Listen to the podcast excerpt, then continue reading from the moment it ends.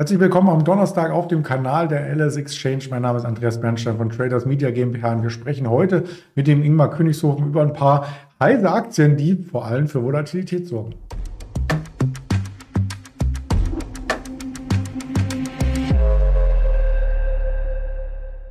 Das Ganze im Interview-Style. Ich hatte schon angekündigt, Ingmar Königshofen, Donnerstags Ansprechpartner und das Ganze natürlich nur rein objektiv zusammengefasst, was der Markt an Schlagzeilen und an Kursbewegungen bietet. Keine Handelsempfehlung, keine Anlageberatung. Dann nehmen wir gleich den Ingmar dazu. Guten Morgen nach Frankfurt. Hi, guten Morgen, Andreas.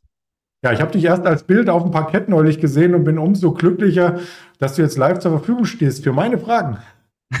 ja, war endlich mal wieder äh, nach langer Zeit mein NTV-Interview auf dem Parkett. Äh, davor die Monate war es ja dann teilweise während Corona draußen im Freien. Bei der Kälte war es nicht ganz so angenehm. War jetzt etwas besser, dann natürlich wieder auf dem Parkett zu sein, das stimmt. Ja, dafür wird es jetzt für die Kapitalanleger, die langfristig investiert sind, ein bisschen kälter. Wir hatten gestern ein leichtes Minus, den Tag davor auch ein ganz leichtes Minus. Das sieht so aus insgesamt, als ob der Markt ähm, leicht wackelt. Äh, die schlechten News, die kommen vor allem aus Amerika. Der Nasdaq kommt gehörig unter Druck und hat die ganzen Februargewinne wieder wettgemacht. Genau, ja, die US-amerikanischen Indizes, die hingen ja sowieso schon seit Anfang des Jahres dem DAX deutlicher hinterher und kamen jetzt weiter unter Druck. Das zieht natürlich den Markt auch runter, also den deutschen Aktienmarkt. Ähm, und ganz interessant ist es natürlich, wir haben jetzt in den letzten Interviews immer wieder darüber gesprochen, dass wir in dieser Seitwärtsrange gefangen sind, 15.250 bis 15.650 Punkte Marke. Und ich hatte beim letzten Mal ja auch schon gesagt, dass ich davon ausgehe, dass der Ausbruch eher nach unten stattfinden wird mit einer erhöhten Wahrscheinlichkeit aufgrund der Saisonalität aufgrund des Vieres-Wahlzykluses. Jetzt haben wir den Ausbruch äh, zuletzt ja schon gesehen. Letzte Woche Freitag ging es mal kurz drunter, am nächsten Handelstag direkt wieder nach oben geschossen der Markt. Aber jetzt top aktuell sind wir wieder unter die Marke gefallen von 15.250 Punkte. Und normalerweise sollte sich jetzt eine Abwärtsdynamik etablieren in Richtung 15.000 zunächst und später 14.850. Wie komme ich da drauf? Das sind ja diese 400 Punkte Differenz, diese Seitwärtsrange, die packt man an den Ausbruchspunkt dran und kommt dann auf ein Kursziel von 14.850 Punkten. Unterstützt wird das Ganze natürlich durch die Inflationsdaten, die jetzt auch in Deutschland gekommen sind, die, ja, wen überrascht ist, mich zumindest nicht. Äh, die Inflation erweist sich doch als hartnäckiger, als das vielleicht der ein oder andere erwartet hatte. Und da hatten wir auch, glaube ich, beim letzten Interview schon drüber gesprochen, dass ich davon ausgehe, dass die Zinsen nicht so schnell gesenkt werden, wie es einige erwartet haben, einige Marktteilnehmer. Sogar ich gehe davon aus, dass die Zinsen sogar vielleicht noch weiter äh, ähm, gesteigert werden. Und das ist natürlich jetzt eine deutliche Überraschung. Im Februar lag der Verbraucherpreisindex eben bei 8,7 Prozent. Das war wie im Januar. Erwartet wurden ja 8,5 Prozent. Also da merkt man schon, ja, die positive Erwartungshaltung, die konnte nicht erfüllt werden. Und ganz interessant, gerade kamen äh, top aktuell Daten von der Eurozone und auch da liegen die Verbraucherpreise in einer Vorabschätzung im März bei 8,5 Prozent und erwartet wurden ja 8,3 Prozent. Also auch das ähm, ja eine höhere äh, Inflationsdaten ähm, als erwartet wurden. Und wir hatten ja schon zuletzt auch Daten aus Frankreich und Spanien bekommen. Und auch da äh, haben wir gesehen, dass die Inflation oder der Inflationsdruck noch höher ist, als das vorhergesagt wurde. Also schlussendlich, es wird aktuell unterstützt, dass der Markt auch hier nochmal unter Druck kommen könnte. Die 15.250 Punkte Marke, die wurde jetzt noch durchbrochen nach unten. 14.850 und 15.000 Punkte, das sind meine nächsten Ziele. Liegt auch eben an dem CNN4 Greed Index, der war zuletzt wieder im Gear-Bereich. Auch das als Kontraindikator zeigt an, die Short-Seite ist weiterhin zu favorisieren. Da wollen wir doch gleich mal auf äh, den Sentiment-Indikator der LS Exchange schauen und dann nochmal auf den aktuellen DAX-Stand. Boah, der Tacho oh, ist im neutralen Bereich. Also da ist die Gier wieder etwas entwichen, so ähnlich wie in den USA bei dem Fear and Creed Index. Und trotzdem sieht man Käufer. Also wir waren im Tief ja um die 15.145 äh, heute und sehen jetzt eine leichte Erholung. Ähm, so richtig ähm, ist äh, der Weg zur 15.000 also noch nicht beschritten. Nee, das auf jeden Fall nicht. Also muss jetzt mal abwarten, wie es natürlich weitergeht. Mein Ziel steht, das habe ich eben gesagt. Ähm, aber es, äh, am Freitag letzte Woche hatten wir ja auch schon gesehen, dass der Markt deutlich unter Druck gekommen ist und dann eben gab es doch wieder diesen Konter. Also es könnte natürlich auch passieren, dass wir jetzt wieder zurück in diese Seitwärtsrange äh, tauchen, also wieder Richtung 15.200 15.250 ansteigen und dann könnte es wieder ein Fehlausbruch sein. Ich glaube es nicht, weil wir jetzt auch das letzte Zwischentief unterschritten haben.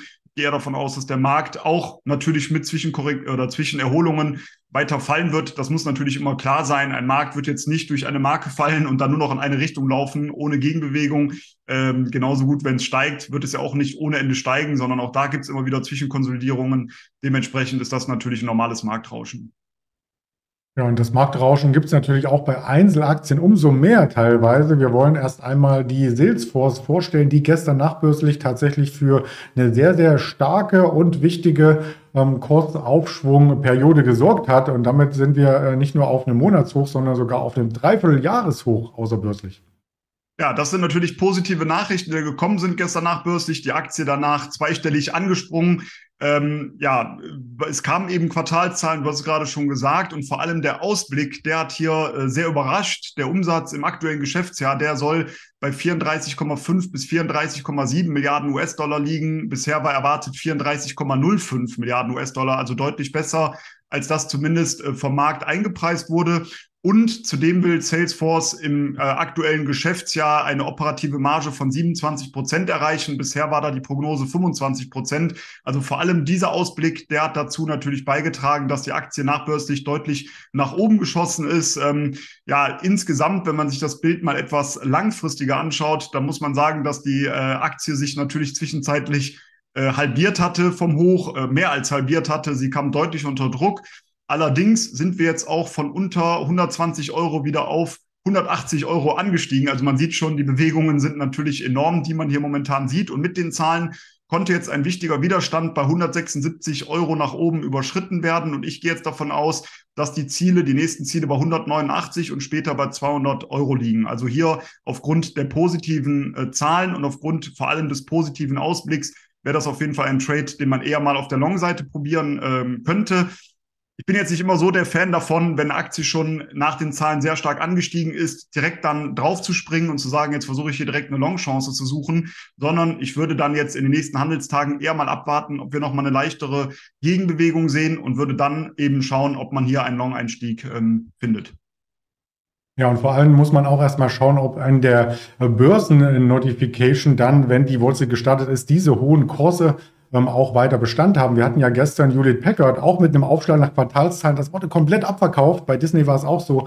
Also da aufmerksam äh, drauf schauen. Das sind ja nur die außerbörslichen Kurse. Das ist nicht alles ähm, ähm, rosig oder sonnig, was glänzt. Das bringt uns zu First Solar. Auch die Aktie ist zweistellig angesprungen. Genau, auch hier positive Zahlen, auch hier vor allem der Ausblick, der überrascht hat, wenn man sich zunächst einmal das Gesamtjahr 2022 anschaut. Da muss man sagen, dass der Verlust die Aktie, der lag bei 7 US-Dollar-Cents. Erwartungen waren hier eben ein Verlust von 17 US-Dollar-Cents. Also es war leicht besser, als das erwartet wurde. Aber wie ich gerade schon gesagt habe, vor allem der Ausblick für 2023 der war äh, sehr, sehr positiv, denn es wird jetzt hier mit einem deutlichen Umsatzplus auf 3,4 bis 3,6 Milliarden US-Dollar gerechnet. Erwartung war bisher 3,31 Milliarden US-Dollar. Also auch hier rechnet man damit, dass das aktuelle Jahr deutlich besser laufen könnte. Das lag natürlich auch im letzten Jahr an den gestiegenen Produktionskosten. Man geht sicherlich davon aus, dass diese Produktionskosten sich eventuell wieder senken werden. Und dementsprechend könnte das natürlich dann am Ende des Tages auch auf den Gewinn eine positive Auswirkung haben. Und jetzt darf man ja mit den Ohren schlackern. Der Gewinn je Aktie, der soll bei sieben bis acht US-Dollar liegen im aktuellen Jahr und erwartet wurden bisher 4,75 Dollar. Also das ist natürlich eine deutliche Steigerung bei der Erwartungshaltung ähm, bezüglich des Gewinns. Die Aktie, die ist eben ja schon seit längerer Zeit in einem steilen Aufwärtstrend. Seit Oktober 2022 bis gestern oder beziehungsweise ja bis gestern äh, waren wir dann in einer Seitwärtsrange gefangen, aber mit den Zahlen sind wir eben aus der Seitwärtsrange nach oben ausgebrochen. Die Seitwärtsrange war relativ breit, 120 bis 170 Euro. Da lief es immer wieder hin und her. Jetzt kam eben der Ausbruch nach oben. Mein Kursziel liegt jetzt hier bei 200 Euro. Aber auch hier, wie ich eben schon bei der ähm, äh, bei der anderen Aktie gerade eben schon betont habe, ist es immer wichtig, also bei Salesforce ist es eben wichtig, dass man vielleicht mal nicht auf diesen Fahnenzug einfach draufspringt, sondern erstmal wartet, ob es nochmal eine Gegenbewegung gibt, ein Pullback, so nennt man das, an die 170 Euro Marke und sollte dieser positiv bestätigt werden, also sollte diese Seitwärtsrange, die ehemalige, von oben angelaufen werden und der Markt dann wieder äh, nach oben weglaufen, dann wäre das für mich ein Kaufkandidat äh, mit dem Ziel bei 200 Euro. Aber wie gesagt, vielleicht zunächst einmal warten, ob es hier eine gewisse Gegenbewegung nach unten geben wird. Ja, jetzt wolltest du auch mal eine coole Überleitung machen mit fahrenden Zug, dabei geht es um Autos. Ja, ich äh, kann es nicht ganz so äh, geschickt wie du, aber äh, das hat natürlich gepasst, ja. Und der nächste Wert, den wir uns anschauen wollen, das ist der Tesla-Konkurrent äh, Rivian. Auch da kamen Zahlen und ähm, ja, das um Unternehmen hat weniger umgesetzt, als man das erwartet hatte. Der Verlust, die Aktie, der lag im vierten Quartal bei 1,87 Dollar. Im Vorjahreszeitraum war es noch 2,43 Dollar. Die Erwartung war 1,96 Dollar. Also das war leicht besser, als erwartet wurde. Aber beim Umsatz, da lag man eben bei 663 Millionen US-Dollar und erwartet wurden 724 Millionen US-Dollar. Also das war dann doch deutlich schlechter, als das erwartet wurde vom Markt. Und die Aktie, die hat circa 20 Prozent daraufhin eingebüßt, ist nahe dem Allzeittief momentan. Und jetzt kann man wieder mal sehen, was das Sentiment ausmacht. Wir waren zwischenzeitlich in einem Hype bei der Aktie, da stand diese bei 175 Euro in etwa. Und das war wieder das, wo wir oft drüber reden, Andreas. Das haben wir bei Wasserstoffaktien gesehen, das haben wir bei 3D-Druckaktien gesehen, das haben wir bei Bitcoin und Co. gesehen, also bei ganzen Kryptowährungen. Und das haben wir natürlich auch bei den ganzen Elektromobilitätsaktien gesehen. Die sind zwischenzeitlich massiv durch die Decke gegangen. Und übrigens natürlich bei allen Impfstoffherstellern haben wir es auch gesehen, äh, die jetzt massiv unter Druck gekommen sind. Und ähm, ja, natürlich auch bei einer Aktie von äh, Rivian war es eben auch der Fall. Die Aktie war in dieser Halbphase bei 175 Euro und ist jetzt bis auf knapp über 15 Euro eingebrochen. Also das ist natürlich massiv. Und jetzt wird es eher wieder für mich als antizyklischer Trader interessant, sich die Aktie mal anzuschauen. Aber ich würde momentan auf jeden Fall noch abwarten, ob es hier eine Bodenbildung gibt. Und sollte das der Fall sein, dann einen entsprechenden Einstieg suchen in der Region um 15,30 Euro. Da war das bisherige Tief. Mal achten darauf, ob hier ein äh, Boden gefunden werden kann. Dann wäre das vielleicht mal ein kurzfristiger oder beziehungsweise auch mittelfristiger Kauf. Kandidat. Aber wenn die Marke fallen sollte, dann wären natürlich weitere Abgaben möglich, deutlichere Abgaben sogar, weil wir dann auf neue Allzeittiefs fallen. Aber das ist so meine Strategie für Rivian. Da muss man äh, ja auf jeden Fall dann Auge drauf haben, wie sich die Aktie jetzt in den nächsten Tagen und Wochen bewegt. Ja, das werden wir auf alle Fälle ähm, uns nochmal genau anschauen. Den Chart habe ich im Hintergrund eingeblendet äh, vom Stock 3 Terminal. 180 Dollar war das hoch, jetzt bei 15 Dollar, wenn man die US-Werte mal gegenüberlegt. Und ja, also auch da, wenn sich so eine Aktie mal verdoppelt oder verdreifacht, ist man noch lange, lange nicht da, äh, wo die Höchstkurse sind. Und das ist dann der sogenannte Tropfen auf den heißen Stein. Genauso kann man es perfekt ausdrücken, ja. Ja, wir schauen, apropos Tropfen auf den heißen Stein und welche Aktien sind kaufenswert, ähm, auf weitere Quartalzahlen. Wir haben ähm, nämlich heute vorbörslich ein paar große Einzelhändler. Wir haben die Macy's zum Beispiel, wir haben nachbörslich die Costo Wool äh, Sale, wir haben Best Buy. Und wir haben natürlich auch noch ein Webinar im Angebot am Freitagabend. Den Link gibt es unter dem Video, beziehungsweise wir informieren auch nochmal per E-Mail mit dem Frank Helmes. Das ist genau das Stichwort, welche Aktien sind derzeit kaufenswert. Einblick in die Value-Datenbank und da Rivian keinen Gewinn macht, wird sie nicht in der Value-Datenbank stehen, aber viele andere Aktien. Von der Wirtschaftsseite her gibt es 14.30 noch interessante Daten, die Lohnstückkosten, die Erstanträge auf Arbeitslosenunterstützung aus den USA, wie jede Woche und dann später auch noch den Erdgaslagerbericht. Ja, und die Social-Media-Kanäle stehen für weitere Informationen zur Verfügung. In diesem Sinne sage ich schon mal ganz vielen Dank, Ingmar, und dann sehen wir uns nächste Woche wieder. Freue mich drauf, bis nächste Woche und allen gute Trades und natürlich bleibt gesund. Ciao. Danke, ciao.